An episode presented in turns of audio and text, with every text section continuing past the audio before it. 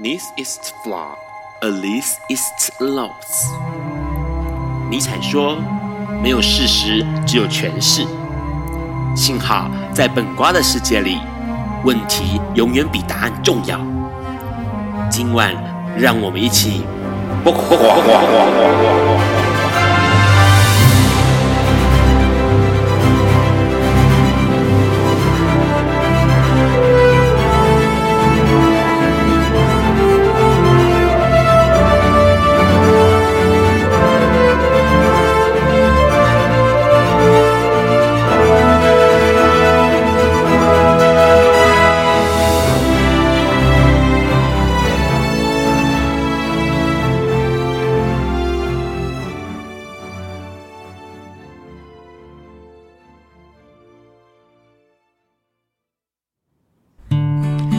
大家晚安，今天是二零一九年十二月五号，礼拜四晚上九点钟，你所收听到的是播瓜笨瓜秀 Live 直播第一百五十一集哦。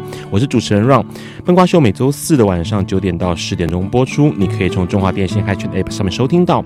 海外的朋友呢，你可以透过笨瓜秀的 FB 粉砖来收看或者收听到直播。那如果呢，在这个收听的过程当中，你有发现到有一些收听异常的话呢，请重开你的 Hi 全 App 就可以继续收听了。隔天周五礼拜五下午的五点钟，你。可以从笨瓜秀的 FB 粉砖上面，或是 Podcast，或是 Healist 这个网站来收听到重播哦。节目一开始当然要问候一下大家啦，因为天气突然在这两天变得非常的寒冷哦，不晓得大家有没有多穿一点衣服，感觉起来。哎，这个上个礼拜好像还蛮热的，然后突然之间就变成冬天哦。台湾好像没有秋天跟春天，直接就是夏跟冬哦。所以大家一定要格外的注意，尤其是北台湾的朋友们，一定要格外注意到防雨还有保暖喽。节目一开始当然要聊一下这个礼拜的新闻，因为十二月一号是世界艾滋日，当然许多的新闻都是跟艾滋有关系的哦。不过一开始当然要讲一个相当有意思的新闻哦。其实过去许多感染者朋友们都会关注。到好像艾滋跟基因有关系。以至于后来有很多的研究都去了解到说，哎，好像用透过基因的一些疗法，就可以让这个艾滋可以完全的根除哦。尤其是过去一直以来都有中国的研究报告指出，那同样的，在二零一八年呢，中国的科学家贺建奎呢，他提出了一个讯息，这个讯息呢，他就用这个算是基因编码的方式来创造出了个双胞胎，然后同时呢，用他们的这个呃算是基因的编排方。方式来设法让 HIV，也就是艾滋病毒能够完全消失。不过呢，在十二月三号的时候呢，美国科学家指出，这一项的目标呢，可能是呃，算是有点是呃痴人说梦话的一个目标啦。因为这种情况有可能还会出现意外的突变，而且呢，重点是用这种基因编排的方式产生出来的双胞胎，算是一个呃，算是人造人哦，或是复制人的状态，所以呢，算是违反了道德伦理。那这个美国科技杂志呢，麻麻省理工科技评论就将这些讯息，不管是曝完曝光出来，同时也加以的驳斥哦，希望大家不要再用这种方式做科学研究，同时也不要再用对这种用基因的方式，然后用双胞胎的方式来达到把这个 HIV 病毒给消除的这种妄想哦，其实这是相当危险的事情。当然，除了这消息之外呢，还有另外一个讯息，这个讯息其实是呃。对于 HIV，对于同志，好像一直以来许多的政府官员或者是一些老一点的呃朋友们，好像总是。分不开哦，想到同志就想到艾滋哦，这件事情相当有意思，因为其实十二月十一号是爱世界艾滋日，那当然是呃算是台湾在今年二零一九年五月的时候呢，通过了同性婚姻合法了，所以许多的地方也针对同志这个事情能够加以的像是不管是开放啊、呃、同志的旅游或者观光，希望能够更吸引许多的同志朋友们来了解、来认识台湾这个地方哦。那当然呢，这样的情。况发生了，在苗栗，苗栗县长呢徐耀昌之前就希望能够让台湾能够发展成为台湾同志的观光岛，可是没有想到呢，他竟然在这个议会质询的时候呢，竟然用充满歧视的言语来发言哦。他就认为说，这个台湾如果变成同志观光岛的话呢，也有可能会变成是艾滋岛哦。这件事情其实让许多人都觉得很诧异，因为过去他不但是一直希望能够推广推广这个同志观光，可是呢，却变成是说。呃，反过来觉得同志观光可能会带来艾滋感染的人口哦。换句话说，他认为同志就等于是艾滋的代源者跟来源之一哦。这是相当令人觉得可怕的，因为。过去一直以来，有许多的政府官员总是会有这样子的发言哦。这个讯息当然也被大家骂翻了。此外呢，也有一个消息，这个消息呢其实是发生在一个老的年迈的资深感染者身上哦。七十多岁的一个老先生，他其实在这个安养中心安置的过程当中，被发现到了，诶，他居然在这个血液里头有 HIV 呈现阳性的情况，因此。安养中心不想要收容他，然后这种情况之下呢，在关爱基金会的协助之下呢，他才能够转到其他的安养机构去。过去一直以来都有这种呃年迈的安养中心，对于老一点的。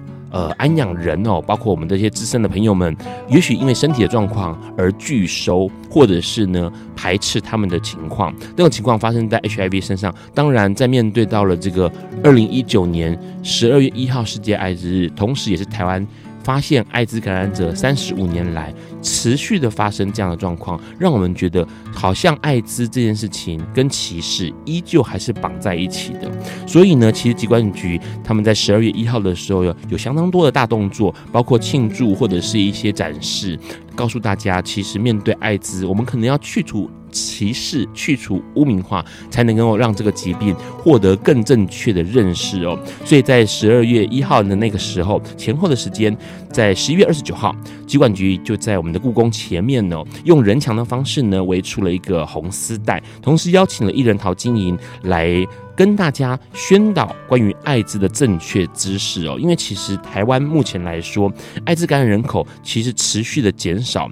到今年的十一月二十六号为止呢，台湾受到感染艾滋的人口其实累积到目前为止只有三万九千多例，而且今年增加的人数到今年呢一整年只增加了一千千五百九十九位，相较去年来说呢，减少了两百零二位哦，其实降幅达到了百分之十一，这是相当呃值得庆幸的，因为连续两年已经持续的下降了，当然未来的努力目标就是用这种呃 U 等于 U 测不到等于传染不了的状况，持续稳定服药，让这个艾滋能够获得控制，减少感染的人数，这是相当重要的。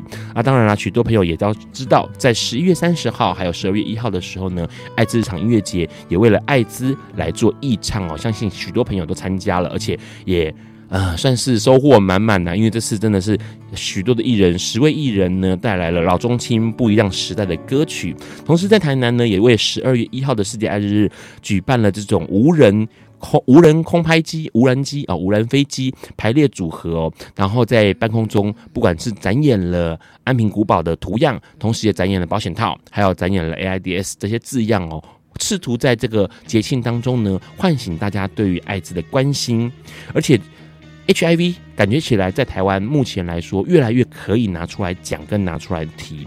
同时，台湾也开始逐逐渐的逼近了世界卫生组织九十九十九十这个目标哦。那当然呢，其实在全世界还有其他国家也相当努力，尤其是南非。南非过去一直来都是 HIV 的呃最大的族群，许多的朋友们都知道 HIV 在南非是相当猖獗的。不过呢，在南非的一个小镇。亚修伊这个地方呢，诶，相当厉害哦，因为他们竟然超出了联合国制定的这个二零二零的目标，九十九十九十的目标，已经超前了，呃，算是控制。变成是超过这个九十九十九十的目标，这是相当难得的，因为他们透过了社区的这种信任的方式，让许多人呃知道及时的去筛检，同时知道了之后呢，也能够及时服药，稳定的控制病毒数。因此，整个的南非算是以这个亚修伊小地区来作为榜样，面对艾滋获得了有效的控制跟掌握。这些讯息。都是跟艾滋有关的，当然最后面要来聊一个是跟同志有关的。这个同志呢，算是全球第一例，两位女同志想要同时拥有一个宝宝哦。那所以呢，这个宝宝是透过受精之后，先放到了第一个女同志的肚子里头受精，然后养成胚胎，然后过一阵子之后呢，再换到另外一个女同志的肚子里头，换到她的伴侣的肚子里头，等于说两个人都怀过了这个孩子哦。那这件事情算是全球首例的这样的移植方式。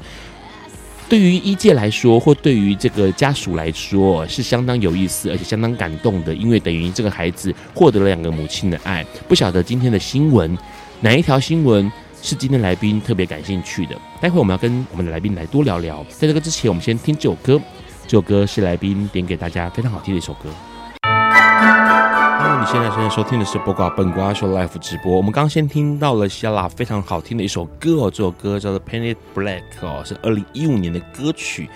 节目一开始呢，我们马上要先来邀请我们的来宾，跟我们来聊一下今天的新闻，很多都是跟艾滋有关系的。Hello，你好。Hello，大家好，我叫特技表演工作者，我是沃夫。你是特技表演工作者，声音有点模糊。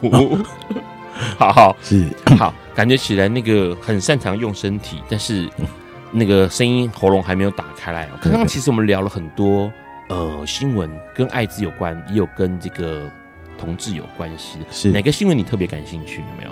我觉得那个两个女生怀孕的那个还还蛮不错的。为什么？因为我觉得就是那种有一种那种可以孕育下一代，就是有两个人呃。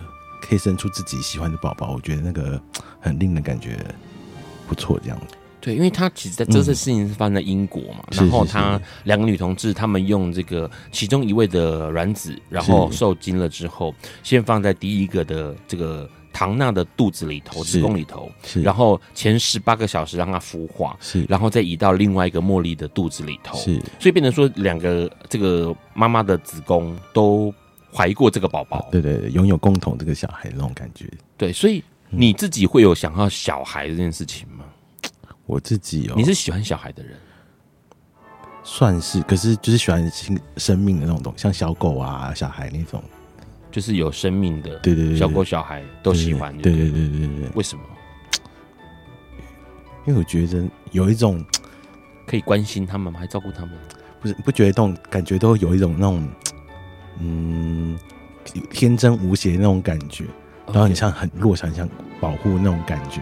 嗯。嗯，而且其实这个新闻有个很大的重点哦，因为其实那个第二个怀这个小孩的茉莉哦，他就表示说，他说这个手术会让他觉得他跟呃另外一半，他的唐娜哦，另外一半，呃，在整个过程当中是很平等的，也就是说，我们两个拥有的孩子是我们两个一起怀孕怀出来的。嗯，他其实很会有一个。讲求那个平等的概念呐、啊，对，那当然感情上面也会更加亲密，是，而且这种也是这个小朋友呢，目前已经平安生出来哦，所以相当有意思，就是呃，未来的科技或者是医疗，可能可以帮助我们完成很多的梦想，是，嗯，除了这个消息，哎，你说，嗯，我，嗯，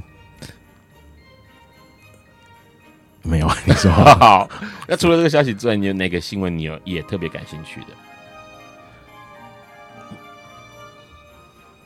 你这次 HIV 的这个十二月一号的世界艾滋日啊，你有看到有哪些活动吗？你有自己有参与哪些活动吗？我参加，我只有参加那个十月的同志大游行而已。哦，是是是，同志大游行是那个时候你有特殊装扮吗？你是一个特技表演者的话，我没有特殊装扮，我只是前往支持看看这样子。为什么你会害羞？也不是害羞啦，就是也不是。就是没有，因为没有特别的想法。对对对对对对对。好，所以其其实对对你来说，呃，表现自己这件事情，在特殊场合，比如说哦，在表演的工作当当中，或者是在这个呃比赛当中，你可能会比较自在，可是平时就不会。对，就比较不会想要去特别表现自己。对对对，就低调再低调这样。对对，我本人是比较害羞一点，本人比较害羞一点嘛。对对对。那你怎么样？哎。呃，我们待会就要聊到你的这个算是业余的部分哦。其实它是一个很难害羞的起来的工作，哎。对，可是我觉得那种就算一种跳舞吧，就是你知道在沉浸在音乐跟舞蹈里面，就会有一种快乐在这样子，就仿佛忘了忘了那个一个世间，就存在自己的那个空间里面，这样子。是是。而且让前两天哦，其实看到一个日本节目啊，当然最近日本节目其实呃很夯台湾，所以有相当多关于介绍台湾的文化或者是一些风俗，是，然后就提到了聊到了这个台湾的婚宴，或是各式各样的场合，是，然后就会有这种电子花车，是。有钢管表演的电子花车，是，然后呢，这些日本的来宾们当然就觉得哇。好神奇哦！居然有这样的表演在台湾，然后主持人就告诉他们说，其实，在台湾的丧礼上面也可以看得到钢管表演，就是这些场合是呃热闹取胜，然后有这些表演存在。所以今天刚好我们的邀请来宾就是呃，你也有跳过钢管？对，我有跳过钢管。好，只是嗯、呃，你说，嗯，你说没有关系哦，就是我也是在从。就是一个电子花车的那种机缘下，然后看到一个女生表演钢管，那做出一系列类型的特技动作，有点像杂技，那也有点像奥运体操那种感觉，让我觉得就是很不可思议这样子。好，嗯，所以其实应该这样说哦，我们看到宣传照片上面有你跳钢管的样子。然后你有好像在玩一个钢圈，是不是？对，那叫什么？空中环。空中环。对，所以这算是特技吗？还是算是杂技啊？呃，如果像空中环跟绸吊，它一开始是归类在杂技。嗯，对。那后来就是在一些马戏团或者特技上，它有用到这些东西。是，对，它都是类类似呈现于就是柔软度。跟一些力量型的表演这样子，柔软度跟力量型，对对对。可是因为过去我们看到的都会是呃呃比较年轻瘦小，或者是体型比较娇小的这种表演者，哎，你感觉起来吨位很大。对啊，所以我就觉得这样跳起来更更有那个 power。你你是多重？你目前是多重？我目前八十六公斤。多高？一百六十八，一百六十八公分，是八十六公斤。是这个在跳钢管的领域里头算是普遍吗？不普遍啦，可是还是还是有一些吨位跟我差不多的。有有几个？你告诉我。应该 不到三个吧？对，因为因为过去一直以来，我们就觉得这种浮空的要离开地面的表演，似乎体重轻一点。比较容易执行，不是吗？对，因为它跟那个地心引力有点关系嘛。那你你越重，其实你上去就是其实会越吃力这样子。OK，是好，所以我们待会要来跟我们的来宾 Wolf 来聊一下，为什么他的吨位这么重，然后还是这么坚持的想要做这件事情，不管是钢管，或者是空中环，或者是绸吊，好，就是用那个像蔡依林那种用那个绸布在。半空中这样子，因为感觉起来得要挂上这么重的重量的时候，它的呃必须要更多的力气，或是有更多的危险性。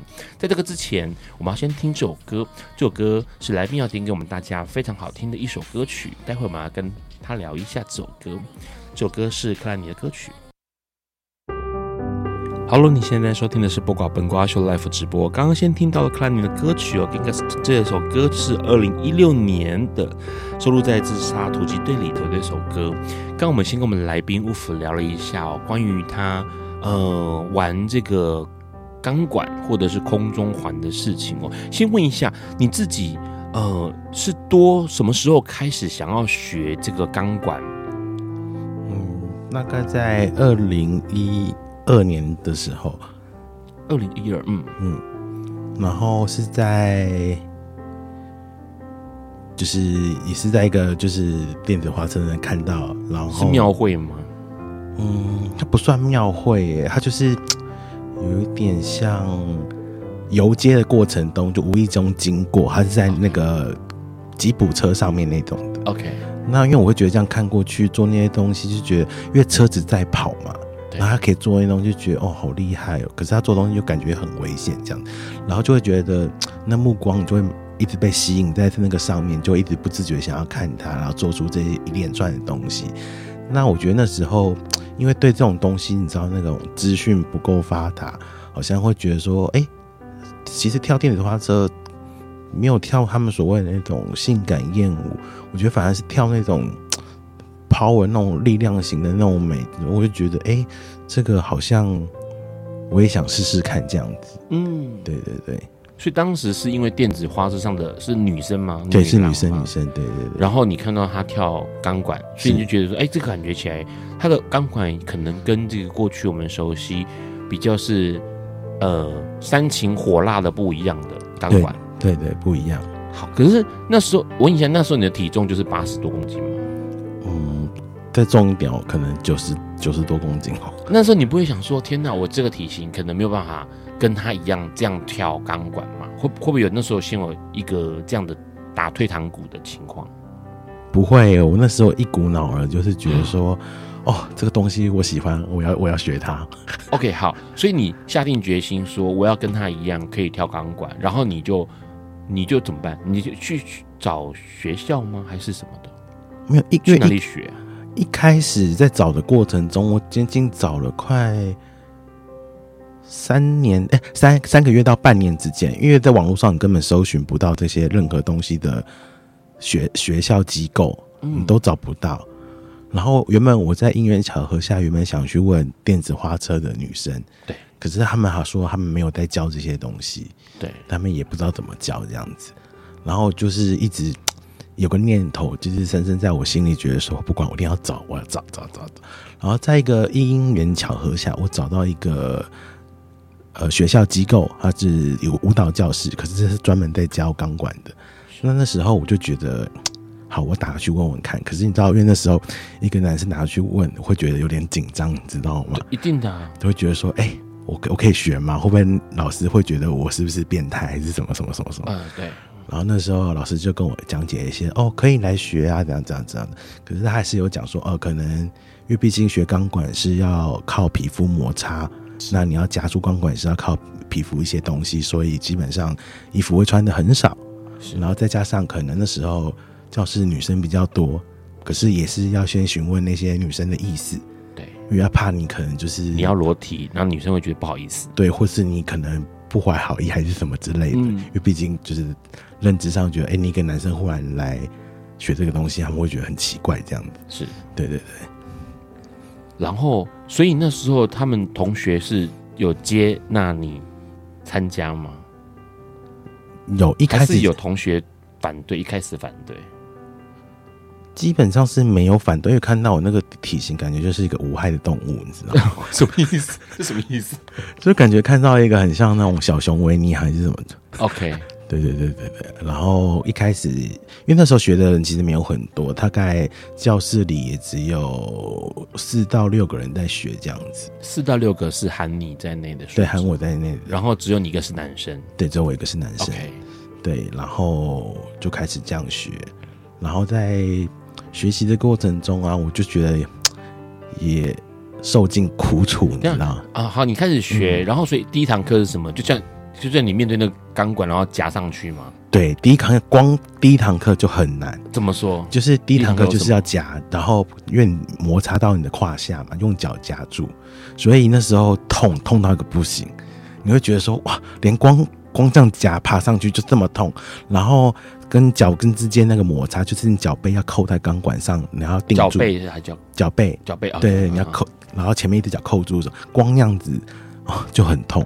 所以老师是讲，老师的指令是说，来，来，呃，挂上去那个钢管，然后挂半个小时才可以下来。没有没有没有，之前因为你一开始可能老师会跟你讲说，那个你必须要先忍受痛，因为 OK，刚因为我们肌肤比较薄嘛，刚开始会比较没有办法适应那个东西，所以你会觉得很痛，像火烧灼热感这样烧伤那种感觉这样子。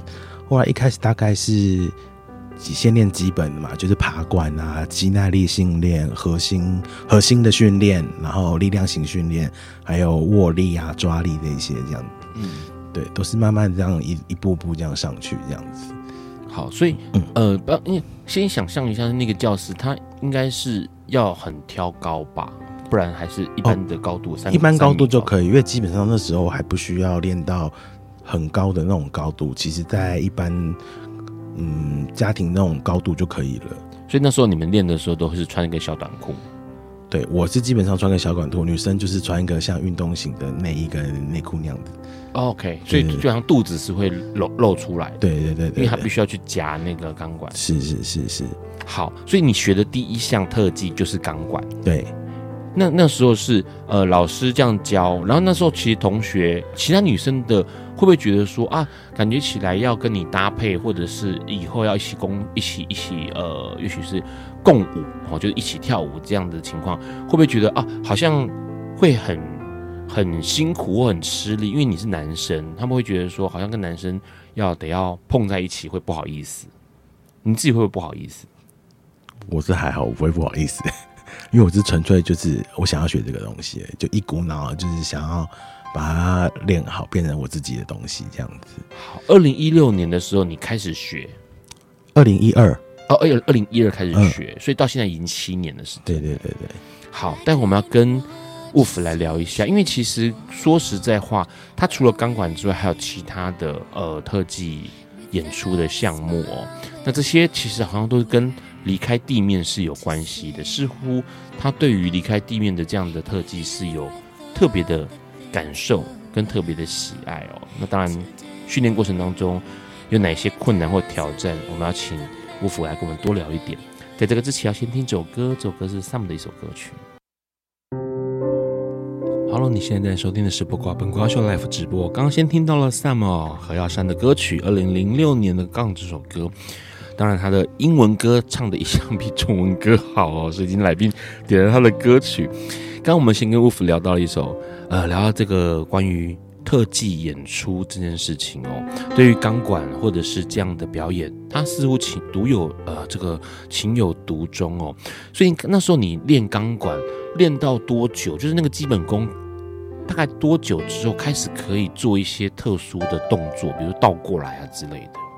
大概在半年左右，所以光是爬跟练肌耐力就练练半年，对，才开始做，比如旋转啊，或者是倒倒吊的动作。对对对对对对。OK，感感觉起来钢管的表演似乎是它有一个规则在吗？呃，没有呀，它就是嗯，这样讲应该是钢管算一个辅助道具。OK，那你可以在上面做，不管是特技或是舞蹈。或是表演一些像艳舞类型摆 pose 那些都可以，这样子就是以你自己想要呈现给观众的方式去做表演，这样子。但是原则是不能落地，是不是？嗯，落可以落地啊，就是看你自己想要呈现的表演方式。Okay. 因为基本上还也不可能一直在空中表演，嗯、因为那那是很累的事情。对对对对对。好，那过去你这样练的时候啊，练了半年，你在这半年当中，你有发现到什么样？让你觉得特别的困难或特别的痛苦挑战的地方吗？有，光是一些倒过来，比如说，呃，用你的腰部扣上，然后脚扣上，那个动动作就会让你觉得很痛，然后就会让你觉得说，啊，我我是不是要放弃放弃这样子？然后在光学一个动作或两个动作上，你就可能要学很久很久，你才会去，嗯。驾驭那个动作，然后在那过程，你就会觉得说，哦，这这个怎么这么难？我我我我应该要放弃吗？还是怎样这样子？可是我不知道，我就天生有点那种不认输那种感觉，就觉得说，啊，不管怎样，就算一个动作、两个动作也好，我就是要把它练起来这样子，因为。用皮肤夹住钢管，然后在半空中，假设它的面积是十公分好了，可能不到十公分，别人的十公分可能只要承受五十公斤，可你的十公分要承受八十六公斤。对啊，所以那时候教室同学说啊，我倒过来挂在上面，很像很像沙威玛。好，然后说哎、欸，看起来很饿，想吃那样。因为感觉起来就是格外的辛苦，可是你却依旧不放弃。那这些，呃，应该说你那时候凭的是怎么样的毅力啊？除了自己觉得不认输之外，我觉得还是觉得说别人，呃，很娇小办到没什么了不起，我 我这个办到就很厉害，嗯，硬要赌一赌也不是。我我的认知是，我觉得人呢、啊、就会你会有一种，一定会有一两样东西一直吸引你，可能会让你执着的想要做下去。嗯，那偏偏在这个东西上。我就是一眼认定，觉得说，嗯，它就是我喜欢的东西。OK，对对对，而且我就觉得，哎、欸，我应该没有没有什么差错，我一直就是想要一一路走下去这样子。太强了，真的太强了，因为这个感觉起来就是很苦的一件事情。你那时候日常练习来说，以钢管为为主的话，日常练习大概就一个礼拜练多久？我最早开始疯狂是几乎一个礼拜有五天都在练习。我、哦、靠！对对对对，很可怕哎。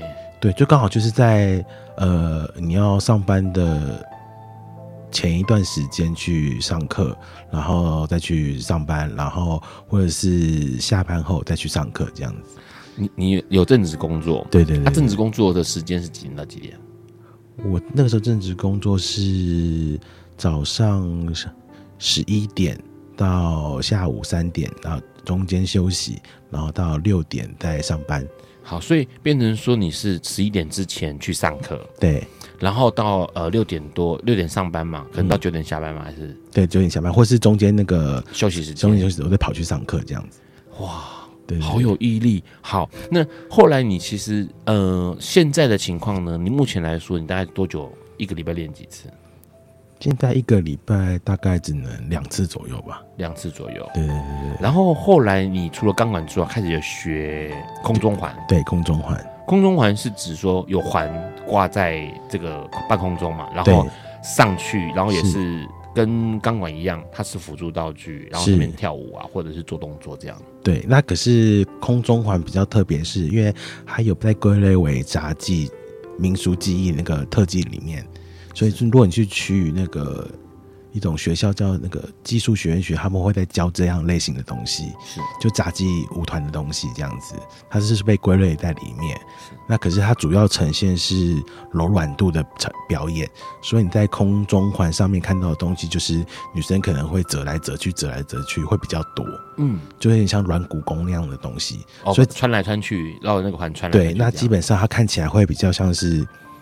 呃，比较纤细那种，做起来会绝对会比较好看。是，对对对对对。但你还是有练，对我还是有练，因为你知道练一个东西久了，就觉得说，哎、欸，想要换点别的东西试试看。啊，刚好，哎、欸，那个教师又有在教这个东西，那就学这样子。那绸吊也是这样吗？对，绸吊也是这样子。就想说啊，多有在学教，我就多学一样这样子。对对对，后来就是越学越多，觉得啊，那个。目前你会哪三种？哪、呃、哪几种？我目前会的有钢管，然后空中环。绸吊只有基础，嗯，然后还有 trapeze 那个秋千，哦、秋千也是一一一些些而已，这样子。是，因为其实像空中环、秋千，大致上它类型的东西，大部分动作有点雷同，只是它是道具上的不同而已。嗯，对对对，它都是被归类为同一个属性的东西，那只是看你，呃，你要怎么样呈现它这样子。OK，嗯。好，这样子变成说你有呃练习有上课，可是你们会有演出吗？就是你们教室会安排演出或者是呃比赛啊这些的吗？有，像在之前呃二零一五开始学的时候，在二零一三年我们教室有推广那个钢管舞推广教育，啊那时候是在中山堂，然后有一个。呃，艺人很有名的艺人，他有来参观演出，他就是九零蔡依林。嗯，那时候他的一个老师就是在我们教室教课的。嗯，对，然后那时候办这个那个钢管舞推广赛，就是推广给大家，然后介绍有这样的东西存在，而不是那种新三色的表演。对，然后就是让大家表演是用呃艺术呈现的方式。让大家了解这个东西的好处，不管是健身或是表演，那对。因为其实后来像绸吊这件事情也被证实，它可以做很多的这个训练，是可以辅助，比如说肌耐力训练，或者是核心肌群的训练，是。然后可能甚至是比这个在地面上进行训练更有效果。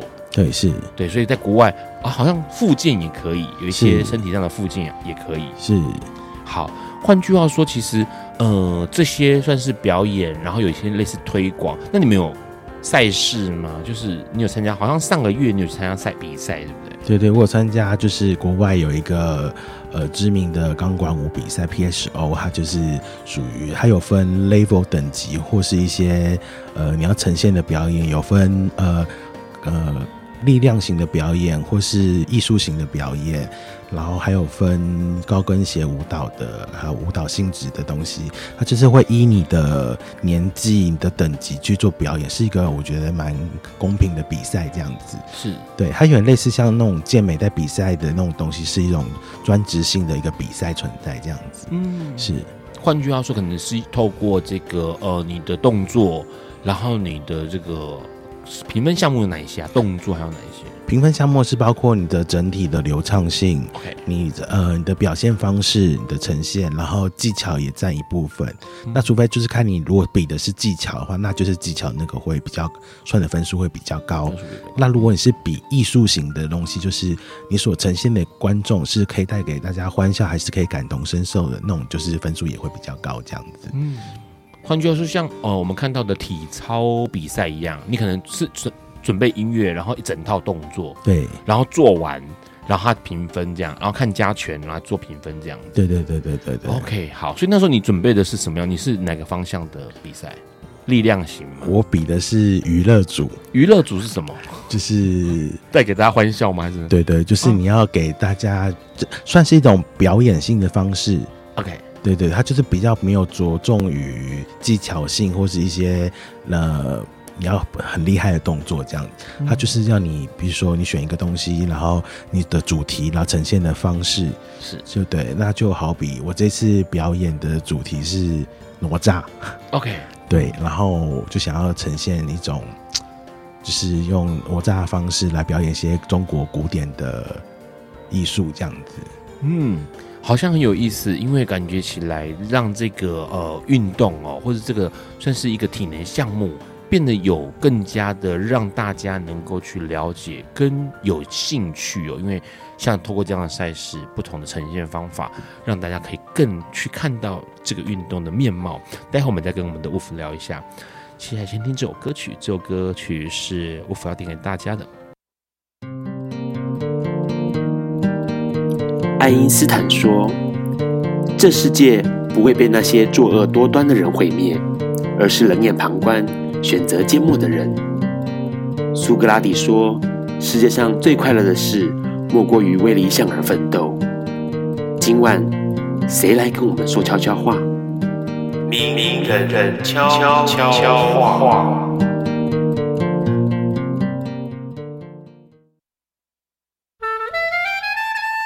各位笨瓜秀的听众朋友，晚安！我是指挥古玉仲。我相信每一个人一生当中都会有梦想，或大或小，或多或少。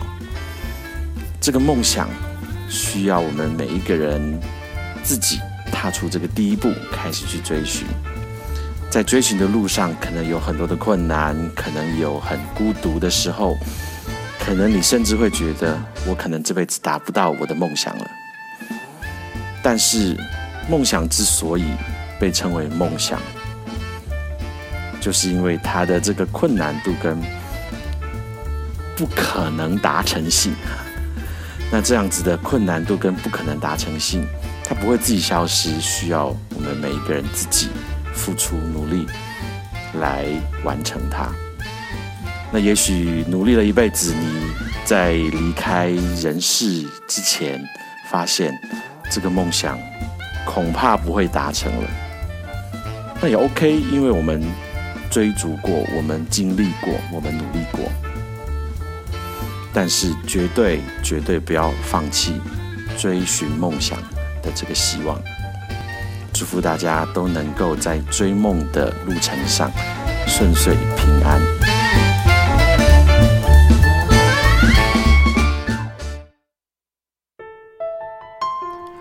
Hello，你现在在收听的是不瓜笨瓜秀 Live 直播。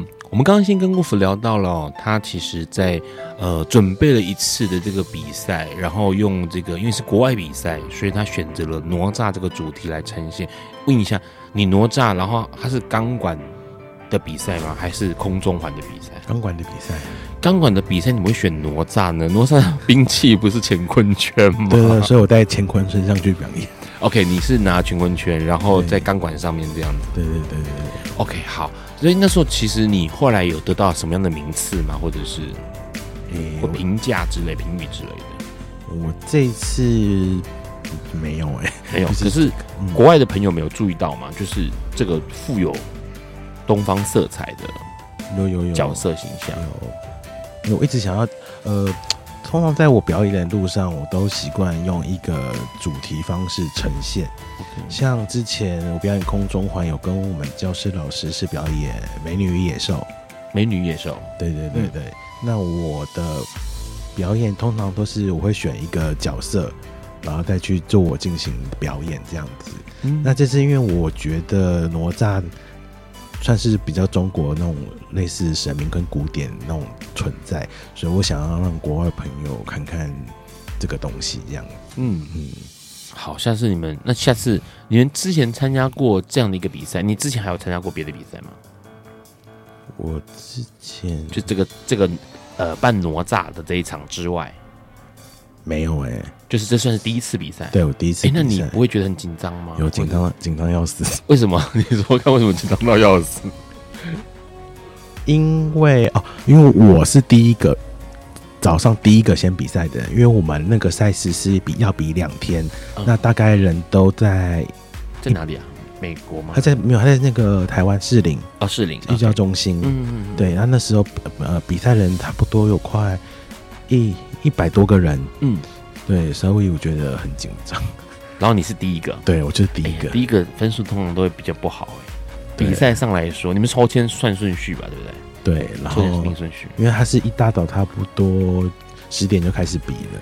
你就说老师，我筋骨都还没开呢。没有，可你看到每个人在台下哦，都摩拳擦掌啊。嗯，对啊，反正我觉得我我是自在参加啦。想说如果之后如果可以练得更好，那就再继续比赛这样子。而且有个经验呐、啊，这感觉起来挺好的啊。啊对对对对对啊。先问一下，因为其实这样，你二零一二嘛哈，到现在七年了，是这样练这个。呃，不管是钢管啊、空中环或绸吊啊，这一些表演项目，一直到现在，有没有什么让你觉得很害怕的啊？一开始是什么？现在害怕的是什么？现在害怕的是哦，现在害怕是应该是练的时间比较少，比较难突破自己一些技术上的东西，或是一些构思吧。嗯。对对对对对，之前呢，一开始学的时候，你一开始的前几年，你有没有什么让你害怕的？一开始比较害怕，因为动位的问题，所以你会一直都学不好，然后再加上有些动作可能越胖嘛，然后筋骨又硬，然后可能有些东西就是就差那么一点，不是手手抓不到啊，就是脚抓不到啊，或是你知道有时候就是脚太短，手太短也也卡不到啊，嗯，就觉得啊。因为它其实有分很多，就是有时候有关于你身体的比例跟身形也有问题，这样子。是对，那就就觉得说，嗯，那我我我我该怎么办？这样子。后来你怎么解决？设计别别套动作吗？还是？对，那既然这个做不出来，我们就换下一个嘛，就不要只做在这个上面嘛。嗯，对，就选你可以做的，那再把它做好，这样子。是。那之后就慢慢练习工作之后，哦，你就会不断的。哦，挑战，然后一个动作，慢慢两个动作，三个都慢慢都可以做起来，这样子。那是在学了空中环跟绸吊之后，我发现那个力量跟柔软度忽然就大幅提升，这样子。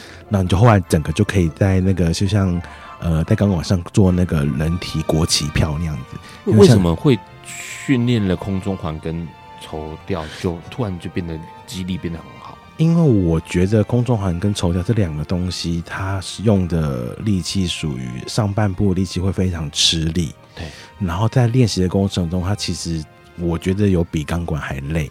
嗯，对。然后在那上面，其实它不像钢管，你可能呃你累了你就你就可以咻就下来，像人家那个消防栓一样呼呼就下来。空中环那个你你如果笑下来，你就你就是摔啊，就是受伤。是。然后绸吊的话是，如果你结打错了。你就会像绑漏绑那个漏粽一样被卡在上面，必须要有人爬梯子上去帮你解开，你才能救你下来。这样子是对。然后我觉得各个都有各个的辛苦在啦，只是看你怎么去克服它。这样子对，因为因为过去我们可能看到了这些表演，不管是达人秀上面然后或者是台湾或国外的一些厉害的这种特技的属性的剧团或者马戏团的表演。愁掉那个来搞，老是会让你觉得说，就这样捆上去，然后突然松开，它就一路噜噜就滚下来，解开来，然后还是挂在上面，然后呢弄一弄之后又绑上去，然后转来转去，感觉起来就是难度相当的高诶。对，因为绸吊是，我觉得它是吃力气跟东西，因为它有时候它，而且绸吊是需要有点高度才能做表演的东西，要不然你做一个动作马上就到底，然后你有，因为它其实着重于打结跟打扣的部分，嗯，那所以我觉得绸吊上，而且它休息也不像空中环或是钢管一样，你可能夹住或坐在那边就可以了，是对，我觉得。绸吊是一个，就是你必须要全神贯注，因为你只要一个东西出错，你就真的完蛋，就卡在上面这样子，要么就掉下来，要么就卡在上面。对，卡在上面是很危险，因为它是绑得很紧。哦，对对对，对，那基本如果真的解不开的话，你就是要就是要剪掉。嗯，对对对对，要不然就是，而且那很痛，就很像，呃，因为之前我跟我朋友学是抽掉，它刷下来就真的是很像皮肤真的会烧烧烧伤一样，会黑黑的那样子。是，对对对，那个超痛，所以。你看，又有高度，呃，坠落的危险性是，然后又有这个皮肤可能摩擦夹伤啊什么之类的，这个可能一定会面对的痛苦。你怎么样去克服这一些恐惧啊，或者是这些害怕？我觉得这些痛苦跟害怕不是我的算的恐怖，我觉得我的恐怖害怕是我做不起来这件事情比较恐怖。哦，你没办法做到某些动作，对对，是会让我觉得，嗯，怎么会这样子？那你怎么克服这些恐惧？就一直练，一直练。比如说练到手破皮水泡啊，皮肤掉一块下来啊，就继续擦药，继续练。左手破了就换右手，右手破了就换左脚，左脚就一直换来换去这样。天哪，真的你真的太执着。当时让你着迷的钢管女郎到底在哪里？她后来有你有认识她吗？没有，后来我就专心 focus 我的东西这样子。嗯、好，问一下，因为其实。台湾其实不管像是这种呃来过台湾好多次的太阳马戏团啦，或者是像是以杂技出名的星象啊，他们其实都是用杂技。你有看过这些团的表演吗？嗯，我只有在网络上看过太阳马戏团嗯的表演，嗯，然后都是在网络上看到的比较多这样子。你有什么感想？你会学想说，我以后要这样子？如果可以是可以，可是觉得那离我太遥远。就觉得他们做出来的东西是会让你觉得哦，好好恐怖哦，就让你觉得很惊悚，还是让你觉得很感动？都有，嗯，因为自己有练过，你就会觉得他们的辛苦在哪里？是对，然后再加上他们可能练个半年、一年，就是为了呈现一天的这样的表演，或是我就觉得啊、呃，那花很多时间跟努力这样子，因为他那种东西是。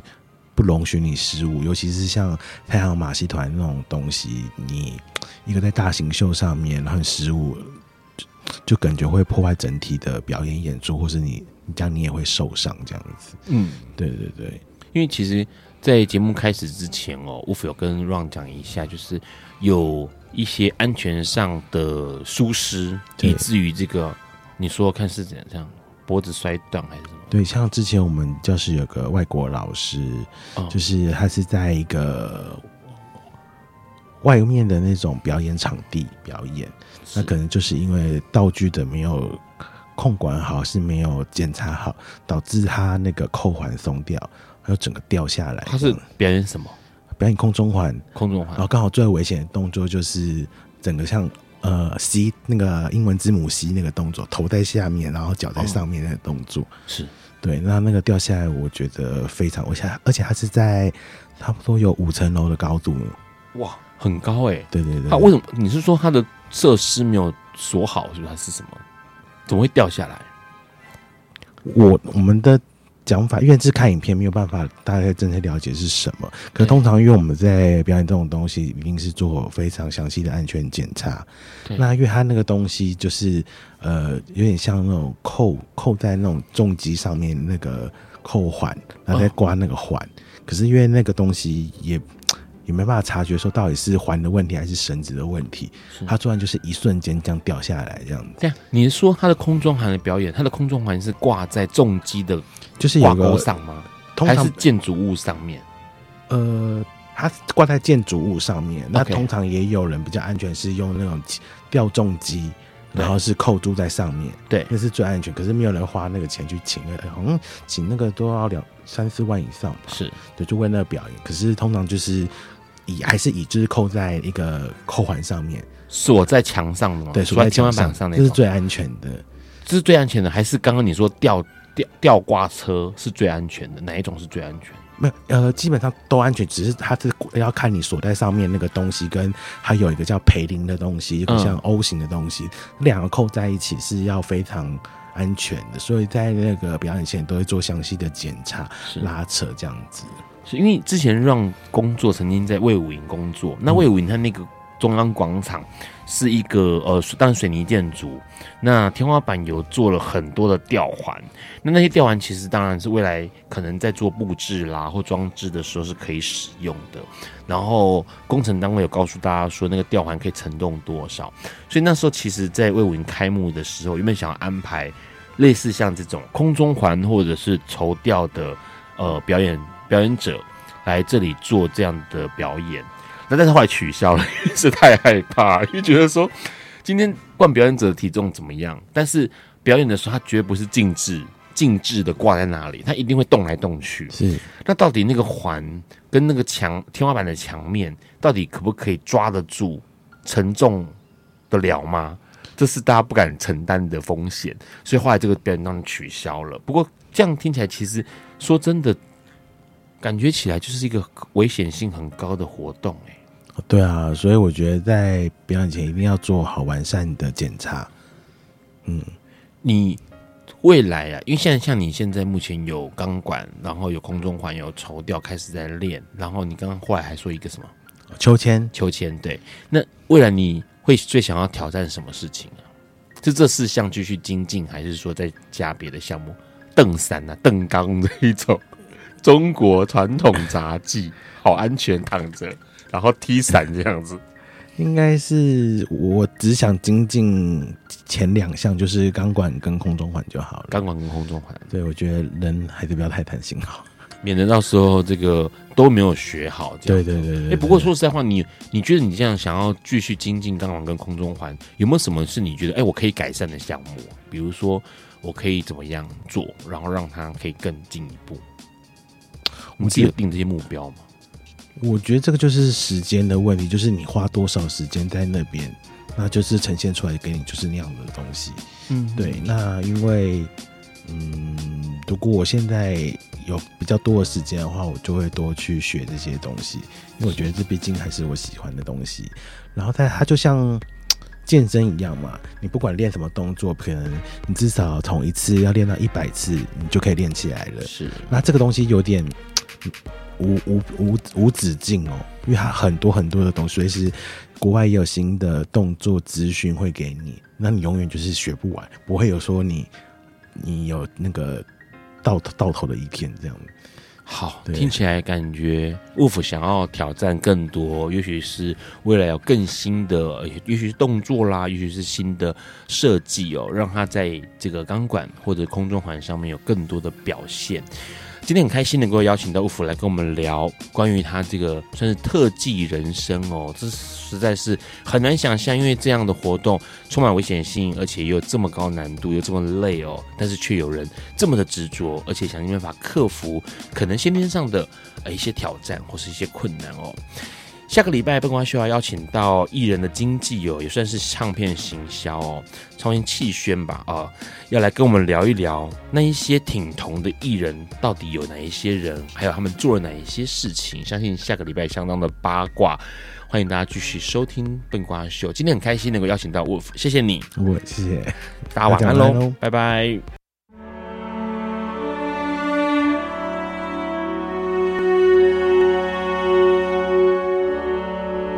以上节目不代表本台立场，感谢路德协会与中华电信协助播出。